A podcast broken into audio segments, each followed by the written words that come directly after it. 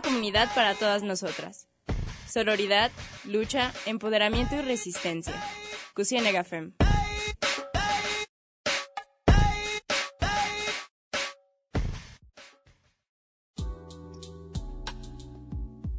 Hola, bienvenidas, bienvenidos y bienvenides a Cusienega Fem, un espacio de nosotras y para nosotras. Hoy nos encontramos mi compañera Leslie y yo. ¿Cómo estás, Les? Hola, muy bien. Bienvenidas a todas a una emisión más de Cusifem. Bueno, el día de hoy vamos a charlar acerca de la ley Olimpia y la violencia digital. Hablaremos sobre cómo surge esta ley, qué dice, eh, qué dice acerca de la violencia digital, aclararemos algunos términos que han surgido también a causa pues de la violencia en internet y mucho más. Para hablar de ello, en el bloque 2 y 3 nos va a estar acompañando Rosalinda Pimentel, activista feminista y también eh, forma parte del Frente Nacional para la Sororidad, una red feminista, un grupo de mujeres feministas que aboga pues justo por esto, por la seguridad en internet. Y bueno, uh, vamos a empezar, ¿te parece Leslie, hablando sobre cómo surge la ley Olimpia? La, ley Olimpia se estuvo conociendo un poquito más en Internet gracias a que en Baja California se, se aprobó, eh, porque es una ley que se tiene que aprobar por cada entidad. Entonces, como el nombre lo dice, eh, Olimpia Coral es una mujer a la que se le fue víctima de violencia digital y por eso fue que promulgó esta ley en conjunto con el Frente Nacional por la Sororidad. Eh, lo que ella cuenta en algunas entrevistas periodísticas es que un hombre con quien ella tenía una relación grabó un video mientras tenían relaciones sexuales y después lo compartió con distintas personas este en internet y esto ocasionó bastantes problemas emocionales para ella. Creo que algo de lo que comentábamos Mariana y yo fue de, de logro que, que Olimpia tuvo porque vivió un momento difícil que obviamente es violencia, aunque sea en un espacio digital y aunque sea en internet, al final también es violencia lo que vivió.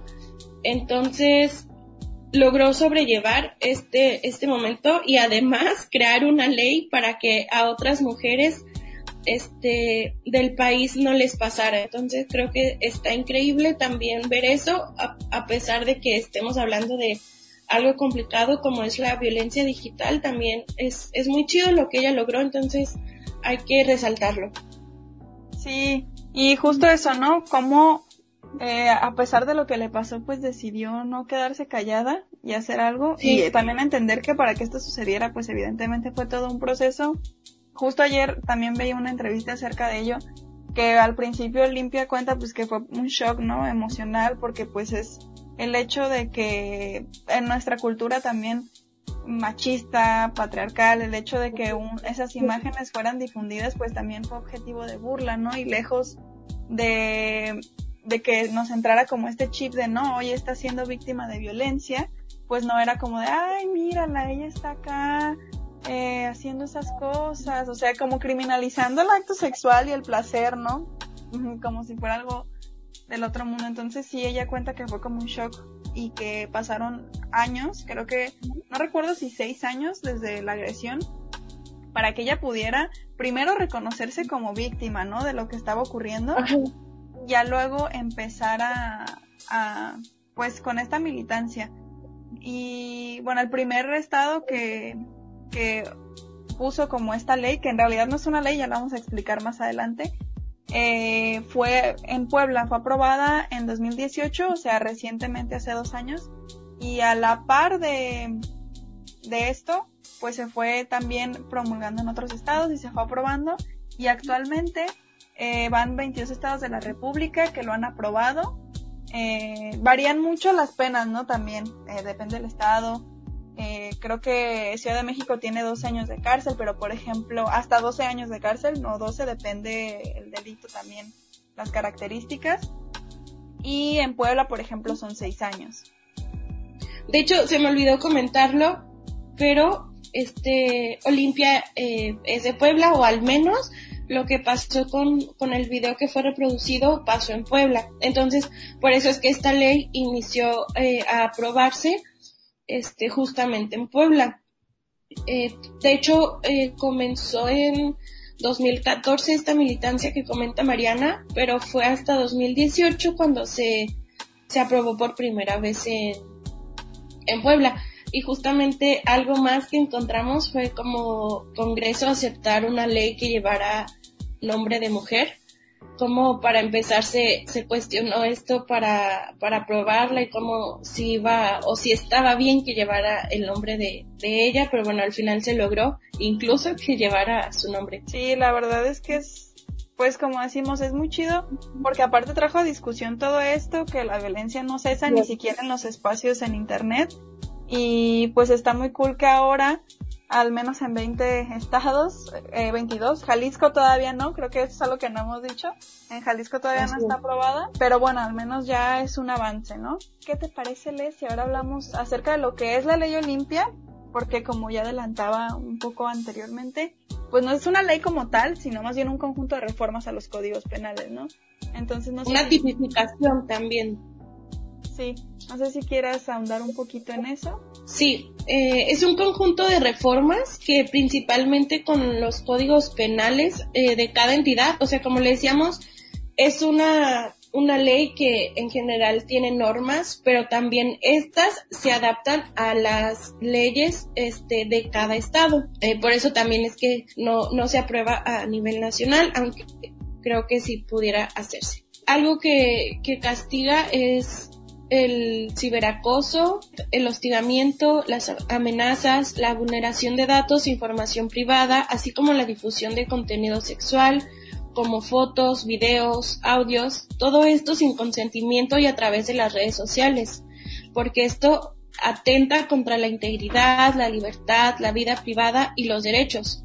Eh, aunque hay hombres que, que se pueden ver afectados, esto principalmente es algo que afecta a las mujeres es como lo que mencionábamos, una violencia sistemática hacia las mujeres, porque una vez más se cree que, que las mujeres son propiedad de, de, lo, de los hombres, del hombre, y que pueden compartir simplemente un, algo íntimo, este, simplemente porque ella lo compartió, ¿no? Y entonces ya les pertenece.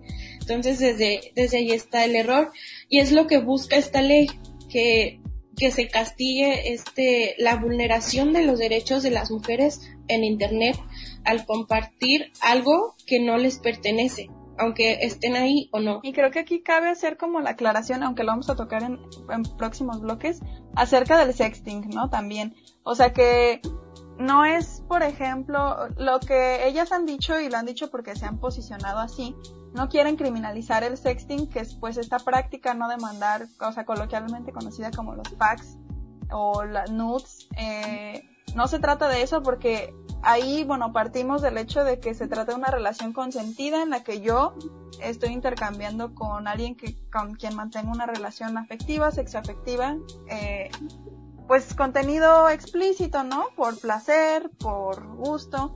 Y el problema aquí es como que la línea, cuando se cruza la línea de consentimiento y alguien empieza a distribuir ese, ese material, creo que es, esa es la clave principalmente de esto, ¿no? El consentimiento y el decir, bueno, sí, yo te lo cedo a ti, pero pues no es para que lo estés difundiendo con todas tus, amigas o tus amigos. Entonces creo que eso hay que tenerlo muy claro. Claro, o sea que, que existe esta ley no quiere decir que tú estés haciendo mal quien está haciendo mal es la persona que compartió algo que no le pertenece. Entonces, eso es lo que, lo que hay que dejar claro, que si hay una ley que está poniendo lineamientos y castigos ante esta situación en Internet, no es porque el mandar nudes eh, o fotos de tu cuerpo esté mal, porque al final todas somos libres de vivir nuestra sexualidad como queramos, entonces eh, no, no queremos tampoco que se entienda como algo malo, porque pues sí, somos libres de, de vivirla como queramos y, y que no, pues no se nos hostigue por hacerlo, ¿no? Aparte de todo, porque siempre hemos sabido que la sexualidad para las mujeres es un tabú, o sea, un tabú en el que no debes de disfrutarla. Y obviamente, si publican una fotografía tuya, un video tuyo, la culpable vas a ser tú por haber mandado esa fotografía, ¿no? Y eso es, eso es lo que está mal dentro de todo esto. Además, que, que se criminalice a la mujer por, por su placer. Sí, y eso que les quede bien claro, chicas, si alguna de las que nos está escuchando pasó por eso o está pasando por esto, no es su culpa, no, ustedes no hicieron absolutamente nada de malo. O sea, simplemente alguien más traicionó su confianza y eso es, ahí es donde está el problema. Y bueno, ya para precisar un poquito más lo que decíamos sobre la ley, voy a leer un poquito sobre esto, ¿no? Dice, como ya decíamos, que no es una ley como tal, y estas reformas eh, que ya decía Les están en los códigos penales, se reconoce la violencia digital como un delito, que ese es el primer como logro, y también como violencia contra las mujeres, y se establecen multas y sanciones em, económicas para los agresores, también cárcel, como ya habíamos adelantado. Y bueno, entra este término, como decía, de violencia digital, que lo voy a leer para ustedes. Dice que son actos de acoso, hostigamiento, amenaza, vulneración de datos e información privada, así como la difusión de contenido sexual, fotos, videos, audios sin consentimiento a través de redes sociales, atentando contra la integridad, la libertad, la vida privada los y los derechos principalmente de las mujeres, porque como ya decimos, nosotras somos las que generalmente somos el blanco de estas agresiones. Sí, hay, hay distintas este, penas eh, como le dijimos, en Ciudad de México es la que puede llegar a tener la más alta con 12 años, pero por ejemplo en Oaxaca también se ve que tiene, podría llegar hasta los 4 años de cárcel, eh, por ejemplo en Baja California Sur, el cual con 6 años de cárcel, este, de hecho todas estas, muchos de los estados, perdón, en los que se ha aprobado hasta el momento, se fueron aprobadas aprobada la ley Olimpia durante 2019.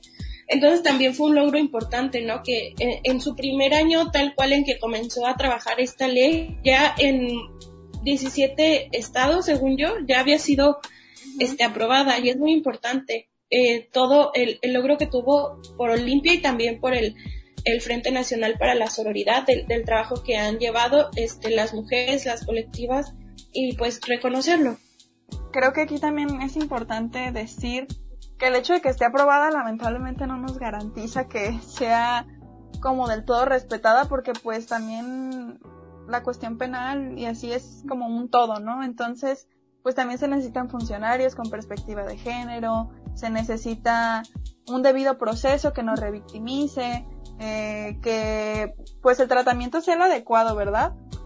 Entonces, pues eh, claro que es un avance, pero pues no debe de quedarse ahí. Creo que de nuestra parte también está el seguir exigiendo que nuestros funcionarios se capaciten y que sobre todo adopten esta perspectiva que es tan necesaria y que por esa razón pues muchos de los fallos o muchas de, los procesos penales eh, pues se llevan muy mal en cuestiones de que envuelven como esto, género y violencias contra la mujer. Sí, o sea, que, que la ley esté bien hecha no quiere decir que, que está todo por, por lograrse, porque también sabemos que como en muchos, muchos de los delitos en México, este, no son denunciados. Entonces hay que pensar en todo ese vacío que hay de, de las denuncias que no se han cometido. Que obviamente es respetable las mujeres que no decidan, este, denunciar, pero también es importante si tú tienes este, la fuerza, el acompañamiento, todo para, para denunciar, pues igual que, que decidan hacerlo. Sabemos que no, no es nada fácil o podemos imaginar que no es nada fácil denunciar, entrar en un proceso legal ético también sabemos que es algo este, complicado, pero siempre va a ser algo para bien y a lo mejor no solo para nosotras, sino para otras, ¿no? Para que se castigue, para que no quede impune, que mucho, luego es mucho de lo que sucede entonces, pues básicamente eso hay que, hay que denunciar para, para hacer visible este problema porque sabemos que hay muchas más mujeres de las que contamos ya en, las denuncias. Entonces, pues hacerlo visible creo que es un primer paso. Claro, y bueno, ahora para quien esté pensando en difundir imágenes o algo, vamos a decirles en qué conducta se ve reflejada y qué ya puede entrar como dentro de, de esto, ¿no? En los estados claro que está, que está esta ley. Eh, pues pueden ser cosas como videograbar, eh, audiograbar, fotografiar o elaborar videos reales o simulados de contenido sexual íntimo eh, de una persona sin su consentimiento o mediante engaño también. Exponer, distribuir, difundir, exhibir, reproducir, transmitir, comercializar, ofertar, intercambiar y compartir imágenes, audios o videos de contenido sexual íntimo de una persona a sabiendas de que no existe consentimiento y esto puede ser también mediante materiales impresos, correo electrónico, mensajes telefónicos, redes sociales o cualquier medio tecnológico.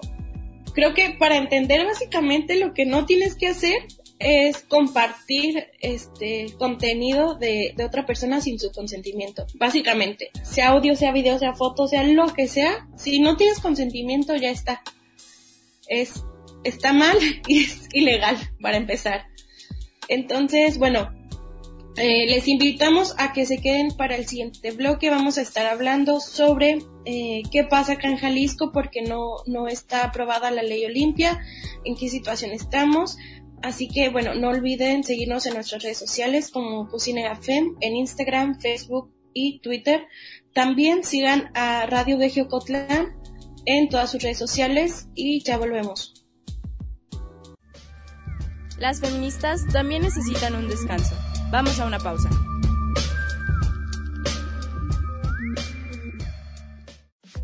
Seguimos en Resistencia. Esto es Cusiene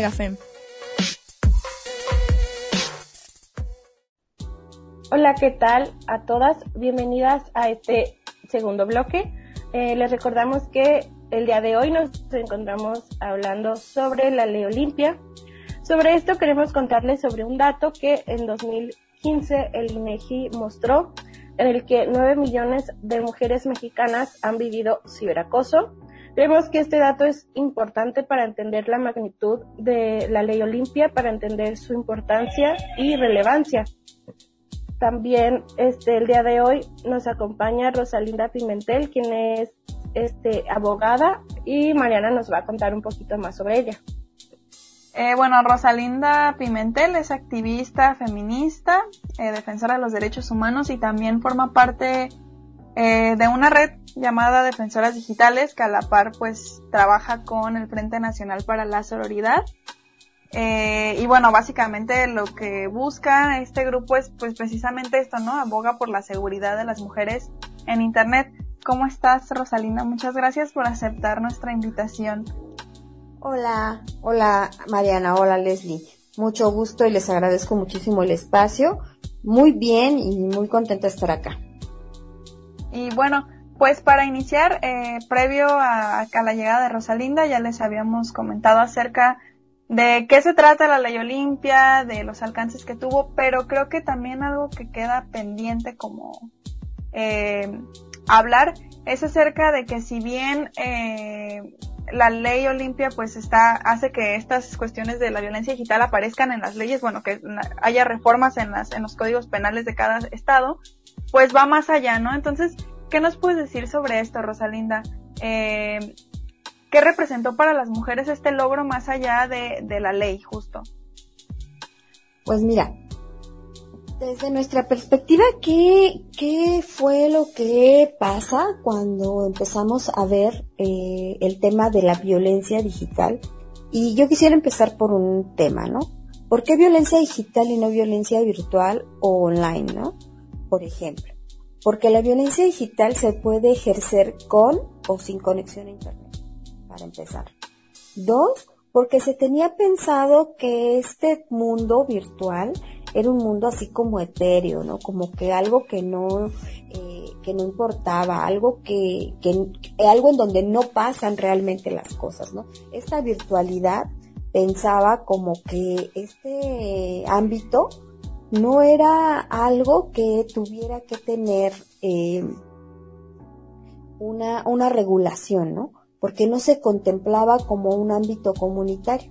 A partir de la llegada de la ley Olimpia, que tenemos que ser muy francas, es de lo muy poco que existe en materia de regulación de este ámbito comunitario que es el ámbito digital y que ahora también tenemos que, que, que ver que el ámbito digital se ha convertido, y hoy más que nunca en esta emergencia sanitaria nos hemos dado cuenta la importancia que tiene, ¿no? Hoy trabajamos vía internet o vía digital, eh, estudiamos vía digital, convivimos vía digital, ¿no? Entonces, justo desde ahí es bien importante el entender que este mundo es otro mundo comunitario otro ámbito comunitario que igual que cualquier otro ámbito tiene que ser regulado, ¿no? Imagínense si no existieran reglas, por ejemplo, en un parque de juegos, ¿no? Si no existieran reglas en una escuela, si no existieran reglas en la vía pública. Exactamente así de complejo es que no haya regulación en, los espacios virtuales, en el Internet, en la navegación, y por eso nos estamos dando con estos con estas violencias tan terribles y por eso en esta emergencia sanitaria se han detonado sobre todo más este la cantidad de casos que hemos atendido de violencia digital, no solamente por difusión de contenido íntimo sin consentimiento, no solamente por acoso sexual contra mujeres, sino otras tantas violencias, ¿no?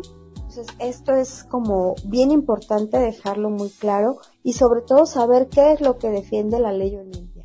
Lo que defiende la ley Olimpia es justo un ámbito que no tenía protección, que es la intimidad sexual de las personas. Si bien actúa para hombres y mujeres, también es bien importante decir que justo desde la perspectiva de género, de derechos humanos y victimológica, que es desde, donde está, está planteada esta legislación, eh, sí podemos eh, hacer la diferenciación de lo que pasa entre cuando un hombre vive violencia digital y cuando una mujer vive violencia digital, sobre todo cuando hablamos de difusión de contenido íntimo sin consentimiento, ¿no?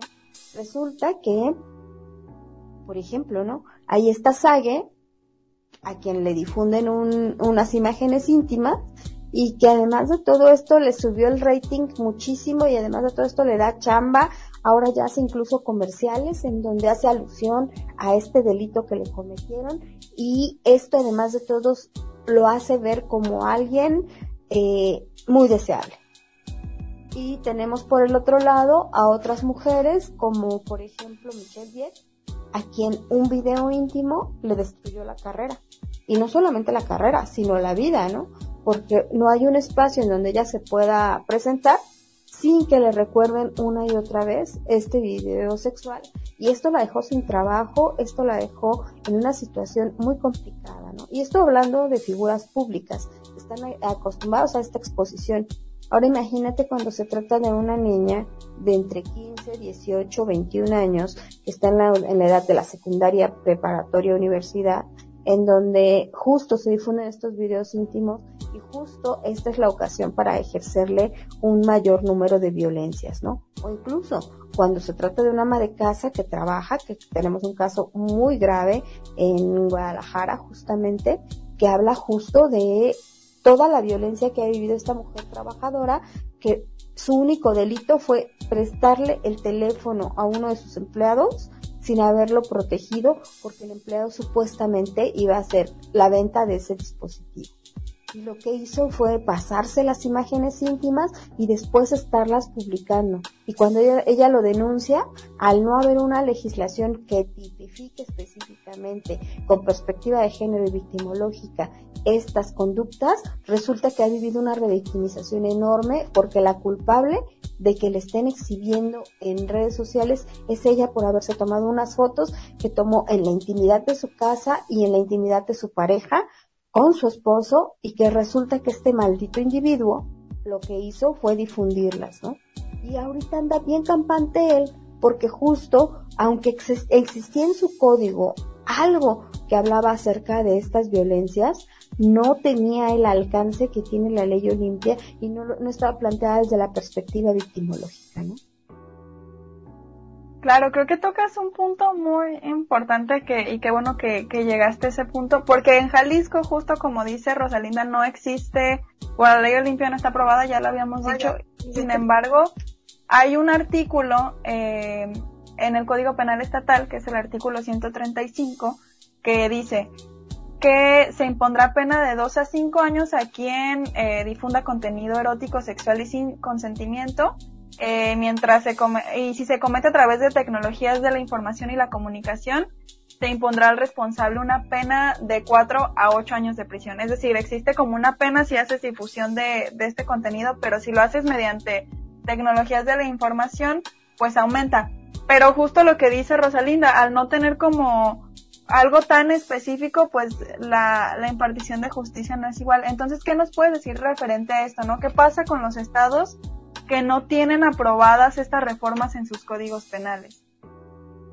Híjole, nos vemos en una situación muy precaria, las mujeres que están siendo víctimas de esta violencia, porque eh, no hay nada que les proteja, ¿no? En algunos estados hemos encontrado algunas legislaciones que intentan hacerlo, pero por ejemplo, ¿no?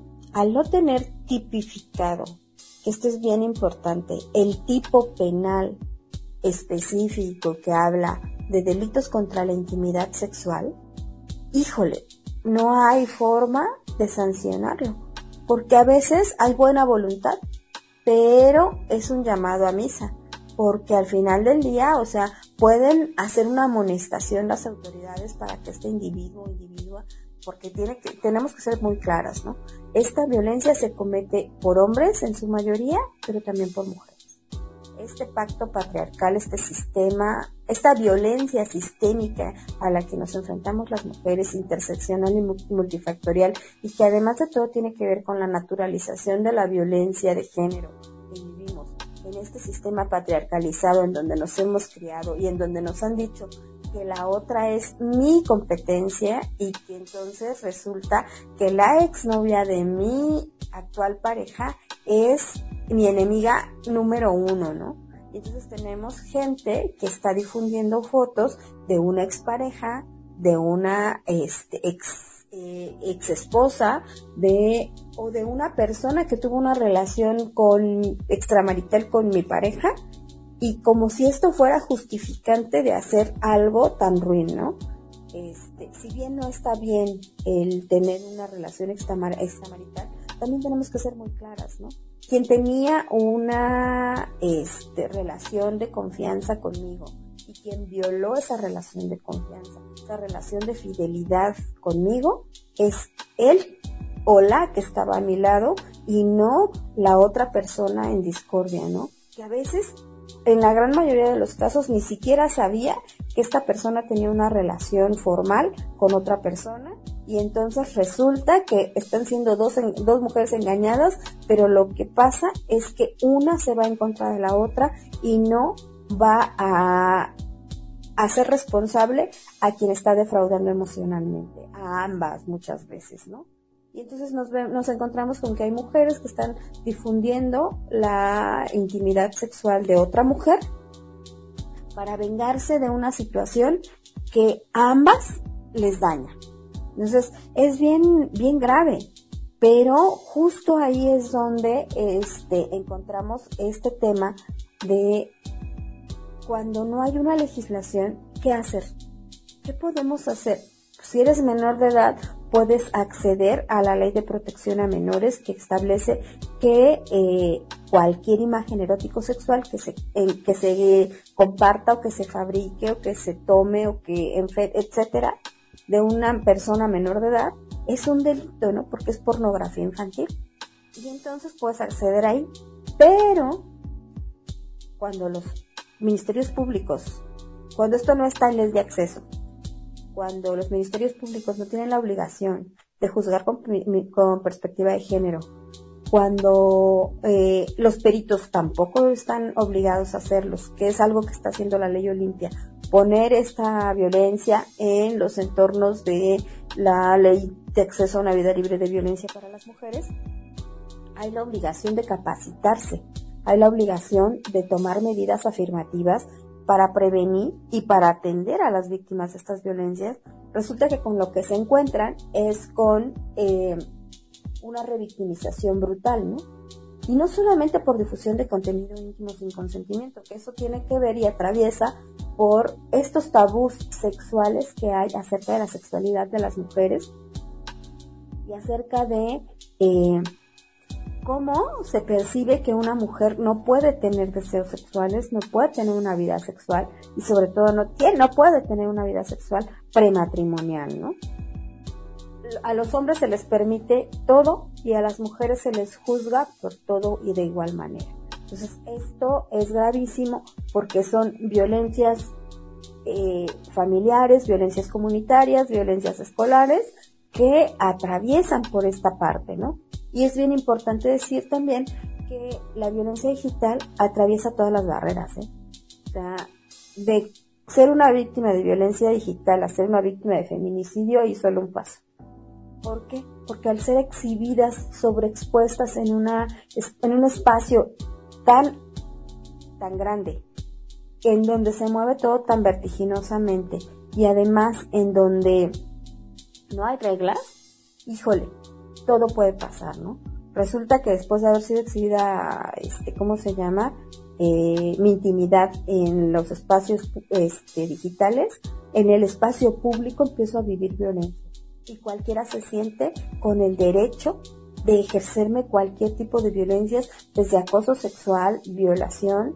Tenemos una víctima en la Ciudad de México a quien antes de la ley de Olimpia, que justo es un ejemplo claro de lo que me preguntas, eh, denunció la, la, violencia que le estaban ejerciendo, entraba y se podía encuadrar completamente en el tema de trata y explotación sexual, porque la hacían pasar por una sexoservidora y le ponían los números telefónicos, la dirección, etcétera, para que fueran a su casa a pedir servicios sexuales y aún así la Procuraduría Capitalina no hizo nada.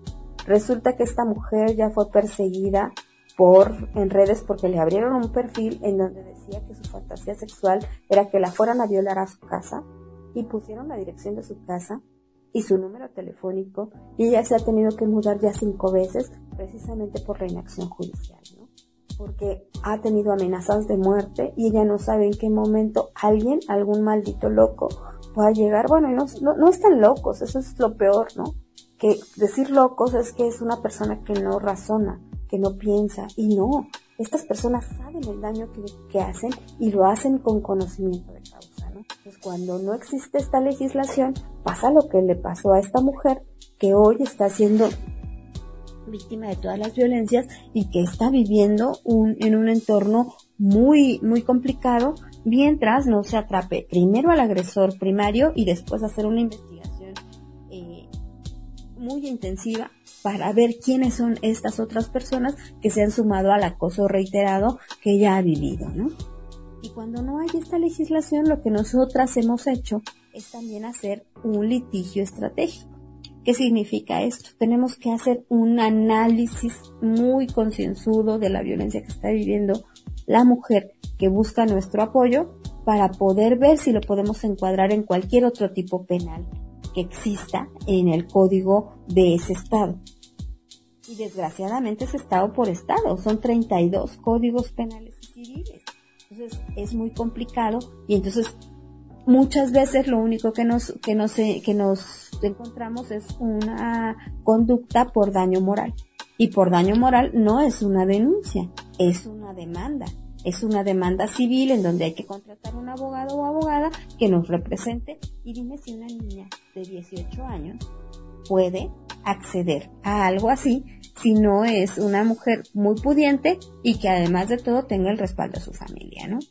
O sea, ahí es donde está lo grave, que si no hay una legislación yo no puedo ir a, a denunciar la comisión de un delito, que eso es más fácil, sino tengo que hacer una demanda civil que me requiere tener recursos económicos suficientes para poderla llevar a cabo y me puedo llevar entre uno y seis años, ¿no?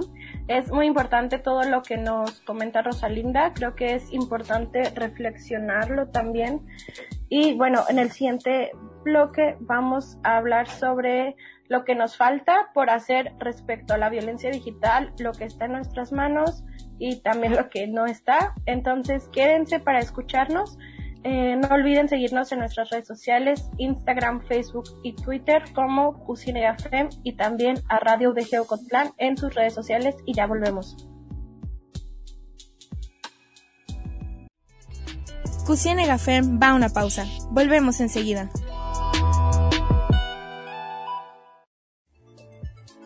Estamos de regreso en Cusine Gafem. Continuamos.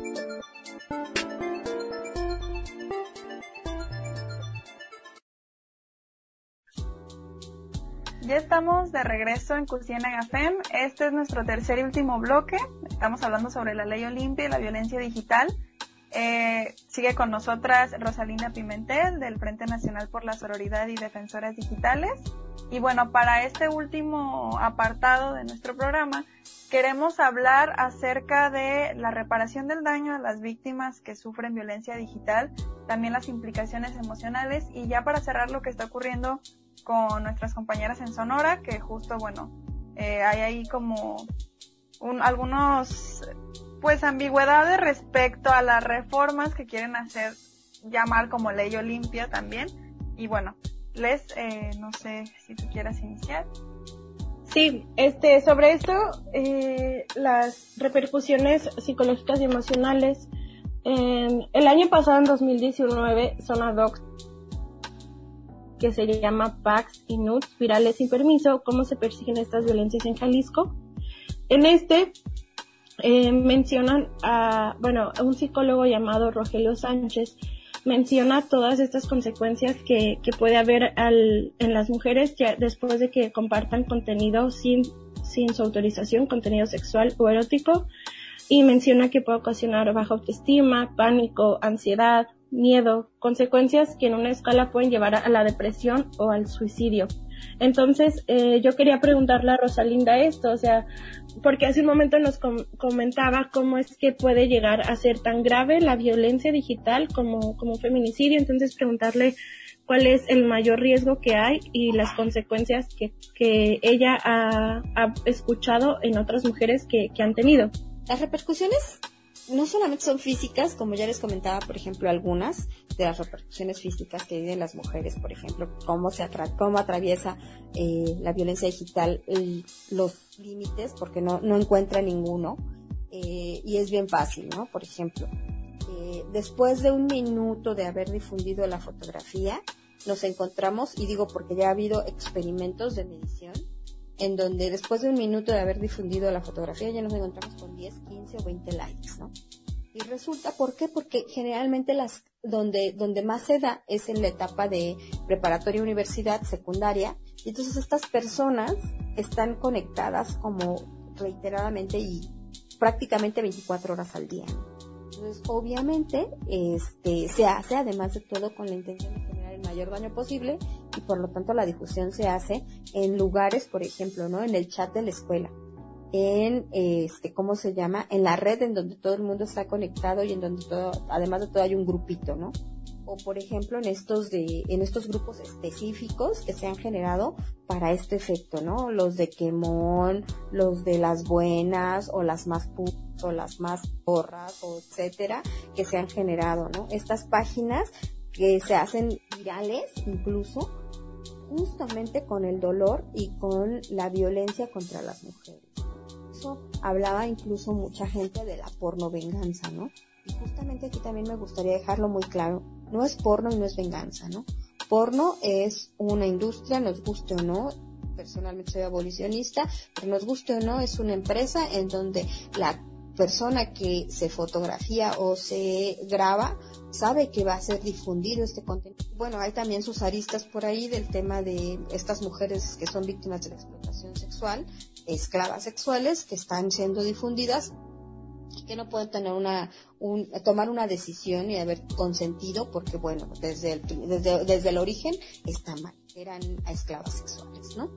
Y aunque hayan firmado un contrato. Y hay una remuneración económica de por medio. Cuando hablamos de intimidad sexual es algo que estamos compartiendo con una pareja a la que le tenemos una, en la que tenemos una relación de confianza y esta confianza se ve defraudada y además de todo es sin mi consentimiento, a veces incluso sin mi consentimiento que se grabó una relación sexual o se grabó con mi consentimiento, fui yo quien decidió grabarlo, pero nadie tenía por qué exhibir en un espacio virtual o digital. Eso por un lado. Y por el otro es que, este, justo estas violencias, ¿cómo atacan a las, a las víctimas? Atacan interseccionalmente y multifactorialmente. Atacan todos los espacios de su vida. Y hemos tenido víctimas que se han terminado suicidando, ¿no? ¿Por qué? Porque obviamente a veces incluso ya se mudaron de casa, se mudaron de estado, se mudaron de escuela, se mudaron de comunidad y resulta que la violencia digital las alcanza donde lleguen, porque otra vez no tiene fronteras y no tiene límites.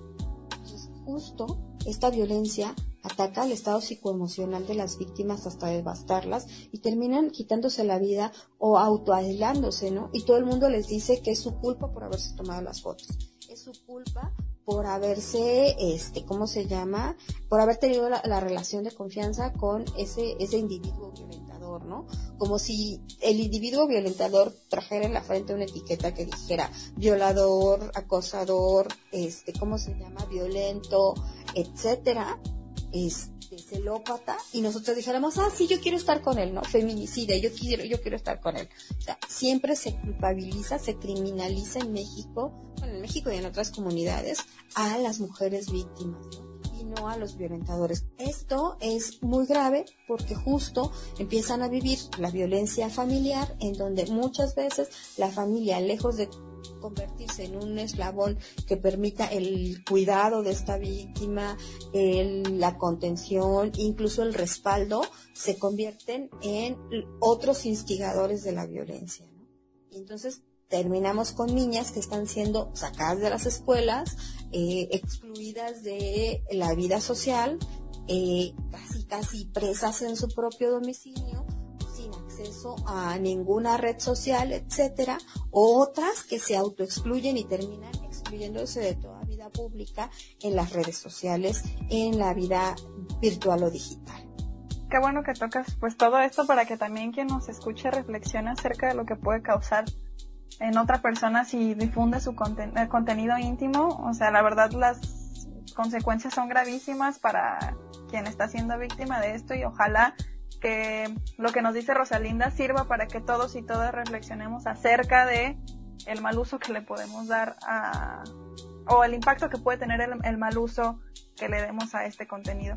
Y siguiendo en esta misma línea, eh, respecto a qué sigue, ¿no? Después de que una víctima se la denuncia, cómo pues es esta reparación integral del daño, pero en lo que le compete a, pues al, al, al Estado, ¿no? De garantizarse, a garantizarte la seguridad. Ok, aquí me gustaría hablar justo también de la segunda parte de cuando nosotros decimos no es porno ni venganza. Cuando decimos que no es venganza es porque justo se asume, dicen porno venganza, ¿no? O sea, como si una mujer hiciera algo para merecer ser víctima de una violencia.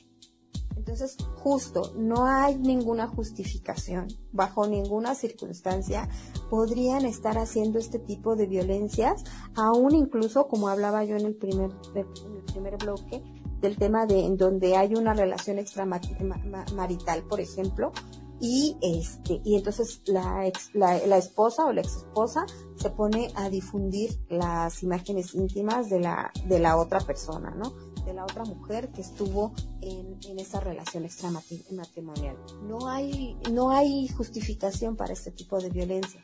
Y justo desde ahí es que eh, la reparación integral del daño, pues en este caso no puede materializarse porque integralmente no vas a reparar la situación de violencia que estás ejerciendo sobre esta víctima. Hasta el día de hoy tenemos muy pocos casos judicializados en materia de violencia digital porque si bien menos del 1% de los casos de violencia que vivimos en este país, y hablando de violencia de género contra las mujeres, llegan a vincularse a proceso.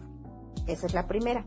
Dos, de ese 1%, menos del 4% llega a una sentencia. Y no hablo de una sentencia favorable o condenatoria para el inculpado. Hablo de tener una sentencia, ya sea eh, eh, que exonere al, al, inculpado o que lo, este, ¿cómo se llama? Lo sancione por la violencia que cometió justo el tema es que no hay perspectiva de género en los impartidores de justicia, en los juzgadores y las juzgadoras, y siguen pensando, ¿no? Pues imagínate, siguen pensando que no hay, este, ¿cómo se llama? Una violación, por ejemplo, o una corrupción de menores, porque una menor de 10 años en Puerto Vallarta no, este, ¿cómo se llama? No sintió placer porque la tocaran, de manera, este, ¿cómo se llama? Sexual, cuando estamos hablando de una menor de 10 años, que es un delito el haberla tenido desnuda en un vehículo, imagínate, ¿no? Cuando hablamos de una mujer que se tomó una fotografía y entonces el juzgador piensa que no hay delito que perseguir porque el señor podía hacer lo que quisiera con, con la imagen erótico sexual y entonces ahí tampoco, ¿no? Hay un, este, ¿cómo se llama? Una punibilidad desde su perspectiva porque justo lo que más falta es la capacitación en materia de perspectiva de género y criterios muy claros que tienen que observar los juzgadores. Incluso cuando hay estos criterios, se los pasan por el arco del triunfo porque se sienten todopoderosos en su, este, ¿cómo se llama? En su espacio de juzgador, ¿no? Entonces, condenan a una víctima a seguir un proceso larguísimo para la reposición del proceso o incluso para este tener que hacer incluso un amparo o una queja más, este, ¿cómo se llama? Que, llevará más tiempo, ¿no? Si de por sí un proceso lleva dos años, pues imagínate, ¿no? En una, este, ¿cómo se llama? Queja contra la, la acción legal, peor. Entonces, justo este es un tema, es una brecha de desigualdad que no hemos logrado brincar en el Estado mexicano con respecto a quienes están impartiendo justicia hoy en este país. Sí, de hecho, eh, hablando sobre todos estos errores que el Estado sigue cometiendo continuamente, eh, hace unos días distintas colectivas del país este, nos hablaron de algo que está ocurriendo eh, en Sonora en específico, en el que están tergiversando la ley Olimpia para convertirla en una ley mordaza e incluso una compañera fue atacada. Así que quisiera eh, que nos comentaras un poquito de esto, de lo que ha pasado y, poder entenderlo. Eh, esta, esta situación de la que me hablabas, Leslie, justo habla de el estado de Sonora, en donde justo hablábamos antes de la importancia del tipo penal y, por, y de las estrategias. Y justo eh, allá se cambia este tema de la protección a la intimidad sexual, se cambia por una situación en donde se hace un delito contra la intimidad.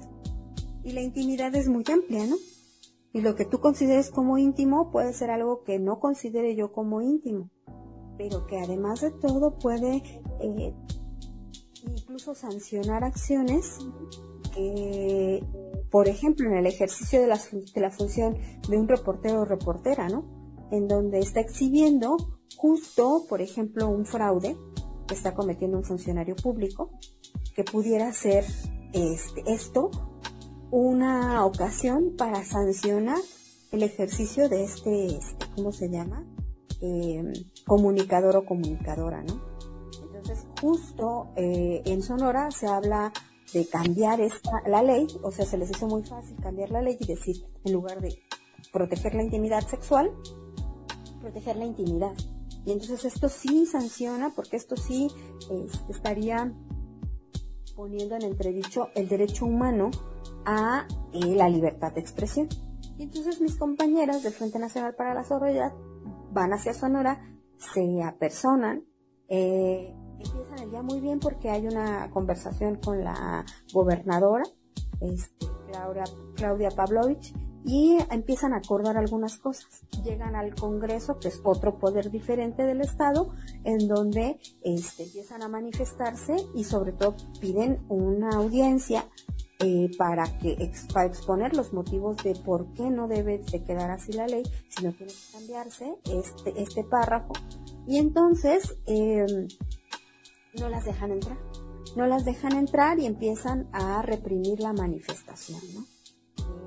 Están ellas manifestando afuera del Congreso. Cierran el Congreso, de hecho acaban de poner las puertas nuevas, que son justo para prohibir la entrada de las personas manifestantes y esto tiene que, tenemos que decirlo muy claramente, que es a raíz de las manifestaciones que hemos hecho las mujeres feministas en favor de los derechos de las mujeres, ¿no? En esta exigencia de derechos en los estados. Entonces cuando llegan ellas allá, este, pues les cierran las puertas, en fin, y una de mis compañeras, eh, es una de las abogadas, Frida, logra entrar al Congreso del Estado. Entonces, Frida entra cuando entra, ella piensa que detrás de ella entran las demás compañeras. No es así. El servicio de seguridad del Congreso se le va encima como fieras con todo. la golpearon, tiene un esguince, la rasguñaron, o sea, eran al menos tres hombres contra ella. Tres hombres entrenados, además de todo cabe decirlo, porque es la seguridad del Congreso la golpearon de manera brutal.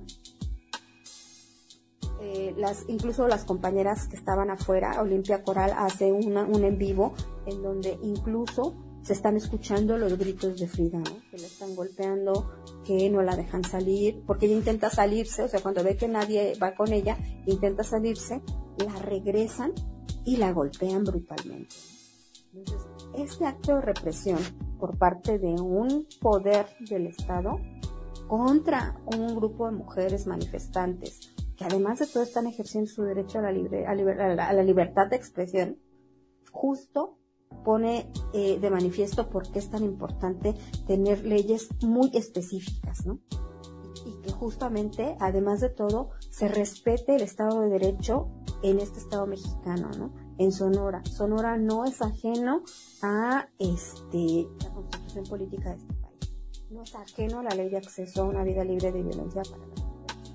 Y sin embargo, se están cometiendo estos ilícitos gravísimos en donde el poder del Estado persigue a un grupo de mujeres que tenemos que decirlo muy, muy reducido y justo, ¿no? Aventarles el poder afuera, el poder, este, ¿cómo se llama? Eh, judicial, porque va la policía y las gasea con, este, ¿cómo se llama? Con extintores, las golpea con extintores, las amenazan con este, encarcelarlas, a las que no estaban dentro del Congreso, pero a la que entró al Congreso la golpearon brutalmente. Entonces esto es muy grave. Esto es un tema muy grave y es un tema de persecución política. Estamos hablando de, una, de un acto de corrupción terrible y de un acto de violencia brutal del Estado mexicano, del Estado de Sonora, contra un grupo de mujeres manifestantes defensoras de derechos humanos. Y aquí hacemos un llamado justo a todas las mujeres eh, integrantes de las colectivas y a todas las compañeras a manifestarnos en contra de estos actos de represión brutales y estos actos de violencia que se dan, que cualquiera es reprobable, el que sea. Pero justo aquí estamos hablando de si una persona tan visible como Olimpia Coral Melo puede ser víctima de la violencia, que nos esperamos todas aquellas que nadie nos conoce y que no tenemos el alcance que podemos tener, que puede tener ella en redes, ¿no? Y bueno, pues con esto cerramos. Creo que, pues sí, definitivamente lo de Sonora, pues nada más es un ejemplo de lo que ocurre en el resto del país porque son situaciones que se replican en cada estado y pues también nos deja claro que la resistencia debe de seguir y que la militancia también y como bien dice Rosalinda, sumarnos a manifestarnos por estas cosas que pues no pueden seguir ocurriendo, ¿no? Eh, te agradecemos muchísimo Rosalinda por haber estado con nosotras. Gracias por compartir todo lo que sabes, por contarnos todo esto. Y pues nada, muchas gracias. Gracias a ustedes por el espacio. Eh, y bueno, si alguna de ustedes se ha perdido nuestro programa, pues les recordamos que estamos en Spotify y en Google Podcast. Nuevamente gracias a Rosalinda por estar aquí y nos escuchamos la próxima semana.